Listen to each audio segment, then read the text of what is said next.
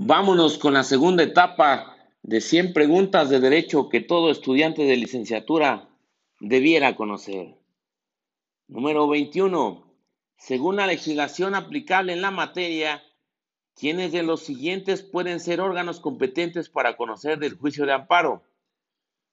1. Los tribunales colegiados de circuito. 2. Los tribunales unitarios de circuito. 3. Los órganos jurisdiccionales de los poderes judiciales de los estados y del Distrito Federal.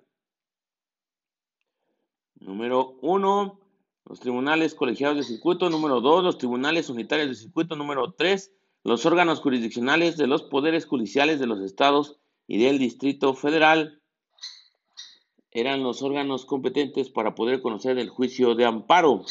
Aquí, bueno, esta es la pregunta que nos marca el manual de licenciatura, pero quiero decirles que en este caso eh, debemos recordar que estamos guiándonos bajo la cuestión del Ceneval, por lo que no necesariamente atiende a la jurisprudencia.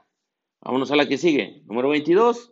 Una de las partes dentro del juicio de amparo es la autoridad responsable, la cual es la responsable de dictar, ordenar, ejecutar o tratar de ejecutar un acto que crea, modifica o extingue situaciones jurídicas en forma unilateral y obligatoria. Sin embargo, ¿Es posible que un particular tenga el carácter de autoridad responsable?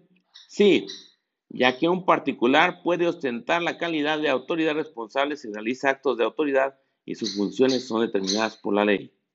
Así es de que ya saben, un particular puede ostentar la calidad de autoridad responsable si realiza actos equivalentes a los de autoridad y sus funciones están determinadas por la ley. Número 23. El juicio de amparo tiene por objeto resolver toda controversia que se suscite. Uno, por normas generales, actos u omisiones de autoridades que violen los derechos humanos. Dos, por normas generales, actos u omisiones de la autoridad federal que vulneren o restrinjan la soberanía de los estados o la esfera de competencias de la Ciudad de México. Tres, por normas generales, actos u omisiones de las autoridades de los estados de la Ciudad de México que invadan la esfera de competencia de la autoridad federal. Número 24. El abogado Eric X desea presentar un juicio de amparo para atacar una sentencia definitiva que no la favoreció. ¿Qué autoridad será la competente para conocer del mismo? Los tribunales colegiados de circuito. Los tribunales colegiados de circuito son los que conocen de las sentencias definitivas que se combaten vía amparo directo. Número 25. Durante la tramitación de un juicio de amparo indirecto, falleció en un accidente automovilístico Francisco X, quien buscaba la protección de la justicia federal en relación a una multa que le fue impuesta hace dos meses. ¿Qué sucede en este caso? El asunto debe concluirse inmediatamente decretando el sobreseimiento del mismo. Así que ya saben, el asunto debe concluirse inmediatamente decretando el sobreseimiento del mismo cuando una persona fallece y lo que se reclama es una multa que le fue impuesta. Número 26. El señor Javier X ha presentado una demanda de amparo directo ante un juzgado de distrito. La autoridad, al momento de analizar el contenido de la demanda, advierte esta situación. En este caso en particular, ¿Qué debe hacer el juzgado de distrito? Declarar su incompetencia y remitirla al tribunal colegiado de circuito que corresponda. Así es, debe declararse la incompetencia y remitirse la demanda al tribunal colegiado de circuito que corresponda cuando se presentó una demanda de amparo directo ante un juzgado distrito. O sea, alguien que no debe conocer de la misma. Número 27. El juicio de amparo se declara cuando se promueve para combatir uno, Adiciones o reformas a la Constitución. 2.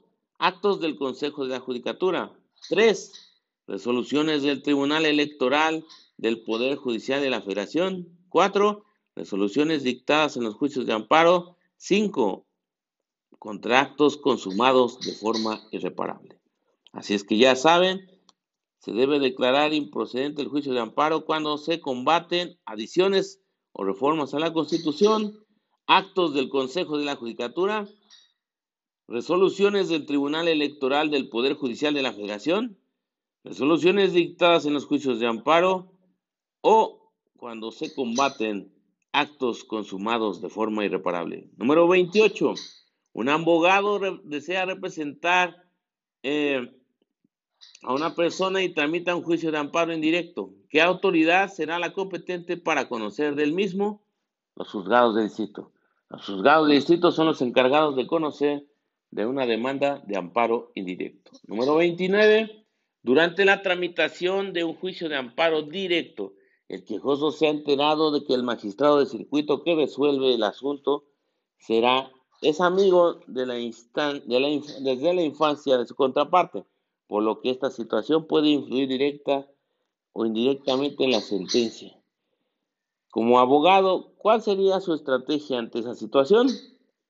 Pues solicitar que el magistrado no siga conociendo el asunto, presentando un escrito de recusación, presentar un escrito de recusación para que el magistrado no siga conociendo, es lo que debe de hacerse cuando se entera de que alguien de los magistrados que va a resolver un asunto es amigo de la infancia de la contraparte. Número 30. Considerando lo anterior, ¿qué autoridad será la competente para resolver el asunto? Pues el tribunal colegiado de circuito es el que va a resolver sobre esa situación de qué va a pasar con el magistrado. Número 31. El Congreso de la Unión con aprobación de las legislaturas de los estados, ha realizado diversas modificaciones al artículo tercero de la Constitución. Sin embargo, el profesor Jaime X estima que dichas modificaciones afectan de forma directa su esfera jurídica, por lo que solicita se tramite un amparo. ¿Cuál sería la estrategia?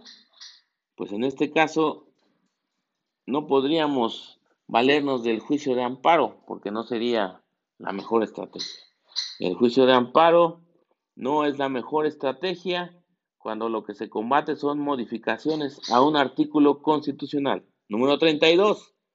En el juicio de amparo solo se admiten los recursos de revisión, queja, inconformidad y reclamación.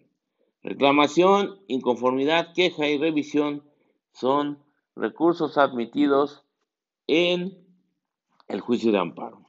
Número 33.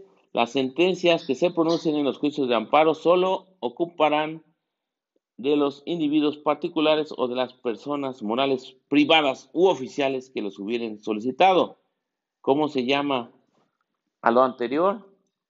Como el principio de relatividad de las sentencias. El principio de la relatividad de las sentencias es lo que nos hace que el juicio de amparo solo se ocupe de los individuos que lo tramitan. Número 34. El Tribunal Colegiado de Circuito omitió tramitar la demanda de amparo directo presentada por Julián X, manifestando la excesiva carga de trabajo que tiene al interior del tribunal. Como abogado del señor X, ¿Qué recurso interpondría para atacar esta omisión? Recurso de queja. Recurso de queja es lo que se debe de tramitar cuando se omite darle trámite a una demanda de amparo directo. Número 35. El juicio de amparo directo no procede cuando se trata de 1. Actos ejecutados fuera de juicio. 2. Invasión de competencias. 3 cualquier acto de autoridad.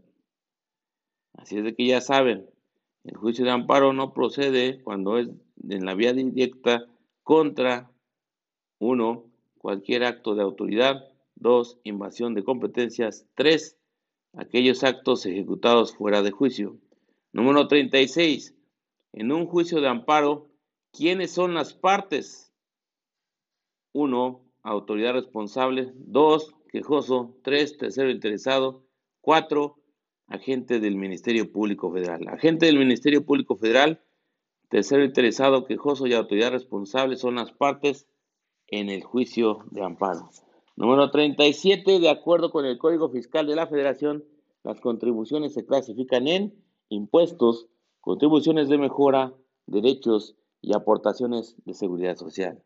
Las contribuciones se clasifican en impuestos, contribuciones de mejora, derechos y aportaciones de seguridad social. Número 38. En materia fiscal, un proyecto de ley debe ser discutido en la Cámara de Origen para que una vez que ésta ha sido aprobado pueda pasar a discusión a la Cámara Revisora. En caso de que la ley se aprobare, se mandará inmediatamente a aprobar para que, si es el caso, se devuelva el proyecto con observaciones a comisiones dentro del plazo que la ley conmina y en su defecto inmediatamente la mande a promulgar. Número 39. Las autoridades fiscales tienen un plazo máximo de seis meses para determinar las contribuciones omitidas cuando realicen visitas domiciliarias o revisiones fiscales. Así es que ya saben, cuando las autoridades fiscales tienen un plazo de seis meses para determinar las contribuciones omitidas cuando se realicen visitas domiciliarias o revisiones fiscales. Y número 40, la autoridad fiscal ha determinado una serie de disposiciones mínimas al momento de efectuar una visita domiciliaria, una revisión a la contabilidad del comerciante y o al ejecutar otros procedimientos de verificación, entre los que destacan 1. Ser informado de sus derechos y obligaciones. 2 que se entregue la Carta de Derechos del contribuyente auditado y tres, corregir la situación fiscal mediante una declaración normal o complementaria. Así es que ya saben, corregir la situación fiscal mediante una declaración normal o complementaria, que se entregue la Carta de Derechos del contribuyente auditado y ser informado de sus derechos y obligaciones son algunas de las disposiciones mínimas al momento de efectuarse una visita domiciliaria. Y sin más por el momento, se despide tu amigo Nomo.